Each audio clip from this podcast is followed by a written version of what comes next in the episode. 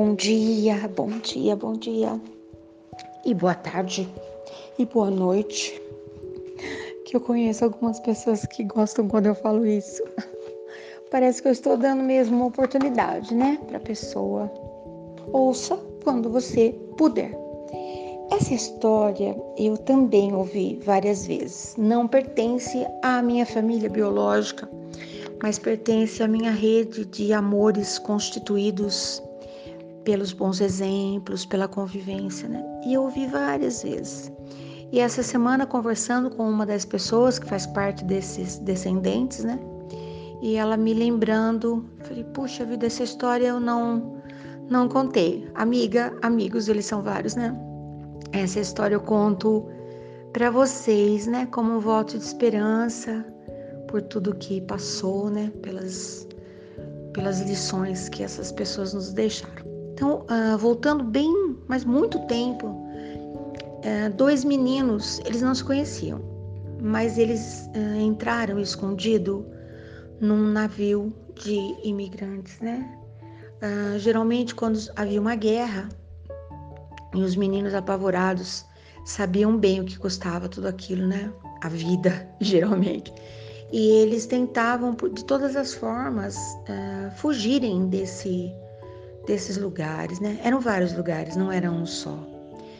Algumas famílias abriam mão absolutamente de tudo para poder embarcar um filho num navio que vinha para o Brasil.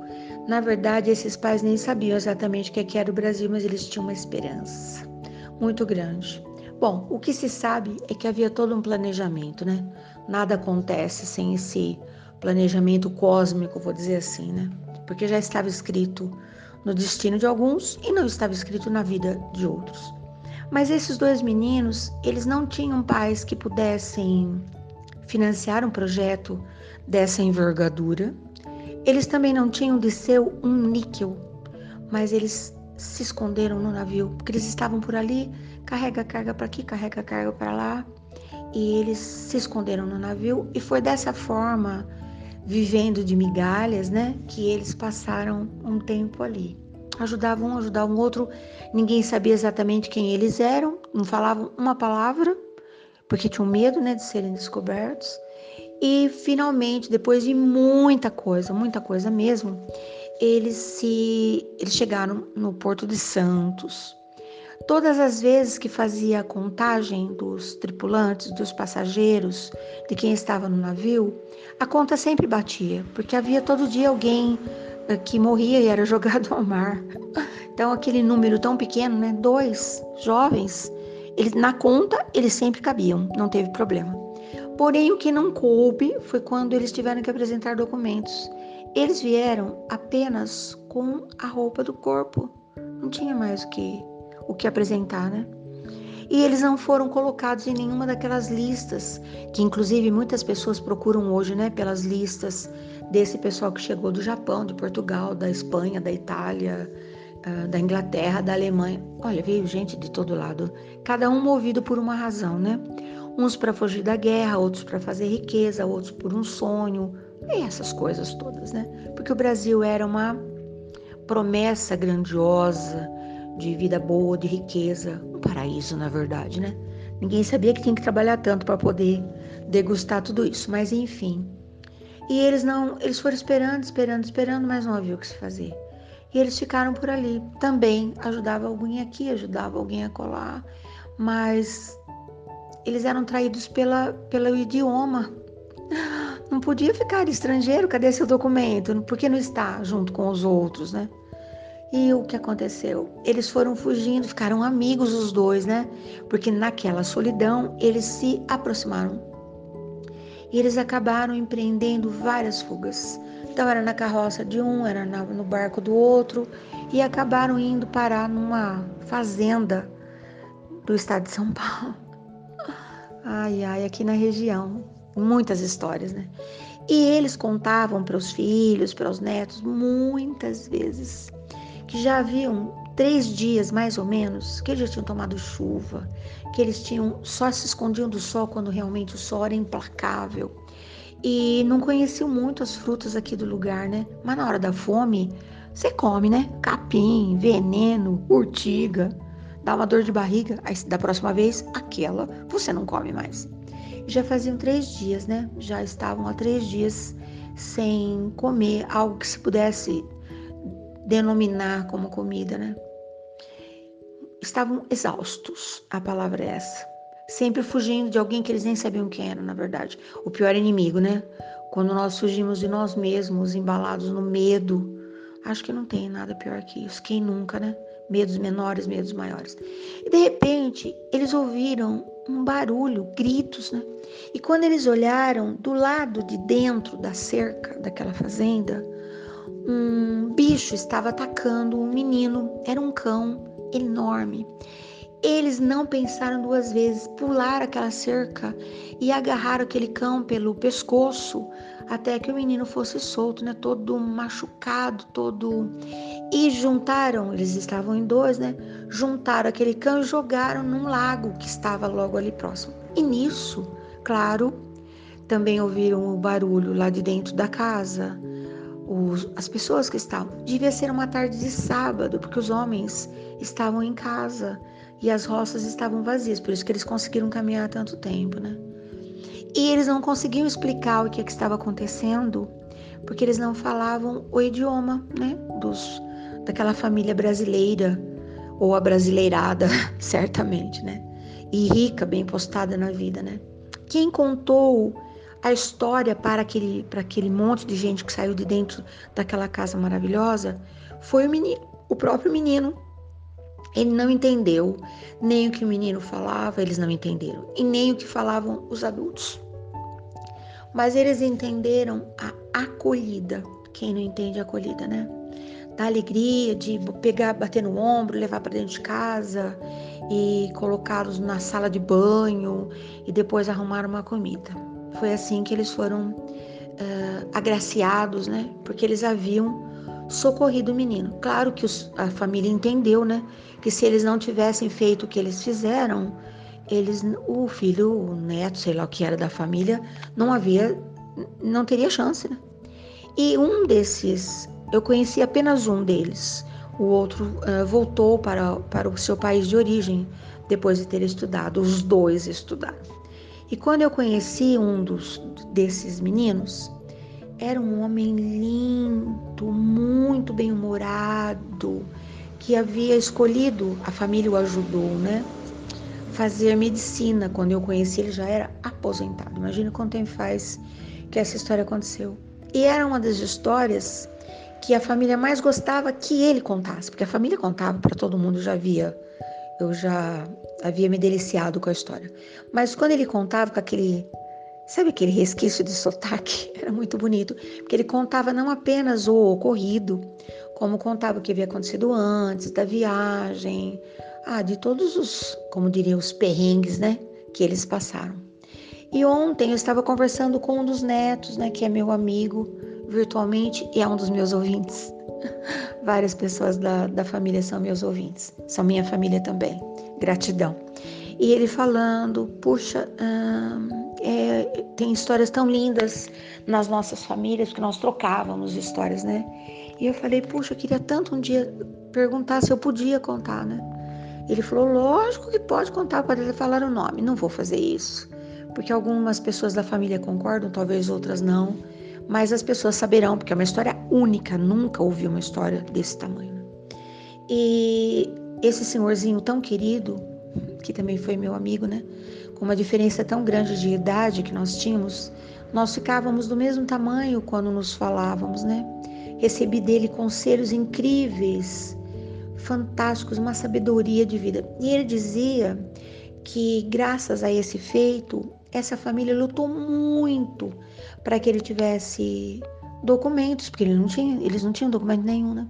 E não apenas isso, que eles, esses dois meninos, foram uns dos raros alunos de uma universidade para fazer medicina, que os dois fizeram, a escolha foi a mesma, né?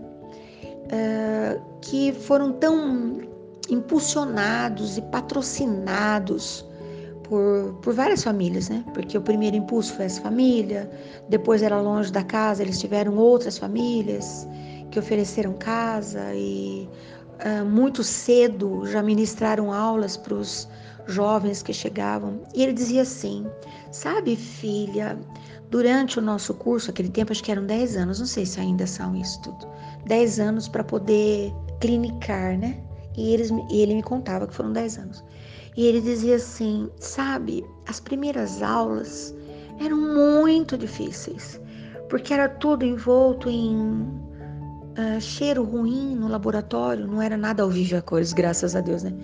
Então aquele cheiro era ruim, os meninos não conseguiam mais comer e ficavam todos muito magrinhos e o professor geralmente era muito exigente, porque sabia que a maioria desistiria mesmo.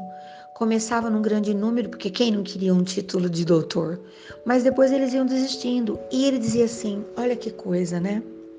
A maioria dos, dos meninos que começou comigo era muito mais jovem. Porque nós, quando nós chegamos no Brasil, já não éramos mais, estávamos na idade de começar a, a, faculdade. Mas até que nós nos ajeitássemos, até que a família decidisse, até que os documentos ficassem prontos, ai, tanta coisa, né?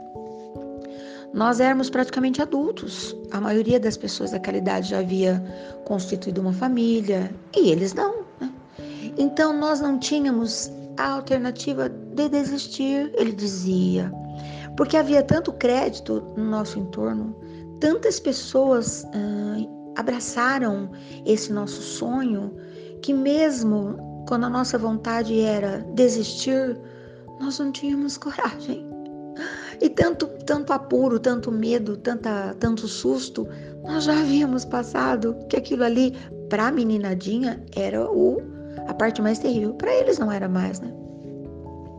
E ele dizia assim: Mas o que uh, eu posso te dizer, filha, é uma certeza. Isso que se transformou a nossa vida era o propósito. Uh, o navio, a fuga, isso fazia parte do, das alternativas né, que se apresentariam. Mas o verdadeiro e grande propósito era que nós nos formássemos e que nós tivéssemos consciência e que nós tivéssemos piedade das dores humanas. Sabe por quê? Porque nós passamos por todo tipo de dor, humilhações, dores morais, vontade também de ter uma família, quem não tinha, né? E eles constituíram família muito tempo depois graças ao que eles se transformaram, porque certamente se eles tivessem passado escondido, e muitos passaram, né? Sem documentos, sem nada, trabalhando nos campos de favor e a míngua e a troca de comida, certamente teria sido tudo diferente, mas havia um planejamento, eu sempre falo isso. Então, essa história comovente, né? Que sempre eu me lembro muito dessa história e contava assim com riqueza de detalhes, né?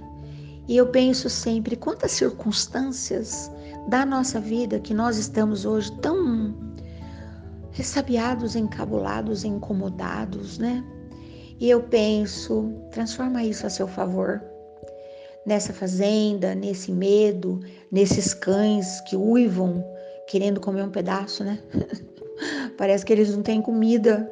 O pedaço mais almejado é um pedaço de nós. Fica triste com nada disso, não só faz um propósito de entender exatamente onde é que isso tudo vai te levar. Eu tenho pensado tanto nisso. Também passei muito susto na minha vida, muito medo, muito desalento, muito mesmo. De chorar escondida, de não ter coragem de contar pra ninguém. Mas toda vez que eu ouvia, e essa não foi a única história, né? Que eu ouvia as histórias todas que me eram contadas, e as histórias me impulsionam, eu sempre pensava: mas se essa pessoa conseguiu superar tudo isso e chegar onde ela chegou, eu também chegarei. Onde é o meu lugar? Eu sempre soube que haveria um lugar para mim, e o lugar não era nem debaixo de uma árvore, nem dentro de uma mansão, nem nada disso. Era um lugar chamado paz na alma. No seu mapa tem um lugar assim? Pode ser, tem sim. É esse o meu recado hoje. Não tema, uh-uh. não tenha medo de nada. Lá na frente, mas muito lá na frente, um dia você que me ouve agora vai se lembrar que danadinha aquela tal de Sulili, hein? Mas essa Sueli, mas essa pessoa, essa mulher, da onde que ela tirava essas coisas todas para garantir que eu chegaria aqui. Você também vai chegar no lugar que é de teu. Pode escrever ainda hoje. Se você precisa de prova, pode escrever. E um dia você vai me falar, e não é que o grande milagre que eu sempre sonhei era isso, a minha vida em paz. E posso te contar? Por mais louco que isso possa parecer, não depende de absolutamente ninguém. Quando você pensa assim, ah, eu estou triste por causa de fulano, ciclano, pode parar com isso. Fulano, ciclano, beltrano, tem nada a ver. Nada a ver, nada. Eu quero que você tenha um bom dia, que você tenha paz, que você se descubra, que você se encontre, que você sorria, que você seja feliz. Sabe por quê? Você veio para ser feliz. Imagina tanto projeto maravilhoso para largar a parede lá criando mofo. Imagina. Até amanhã.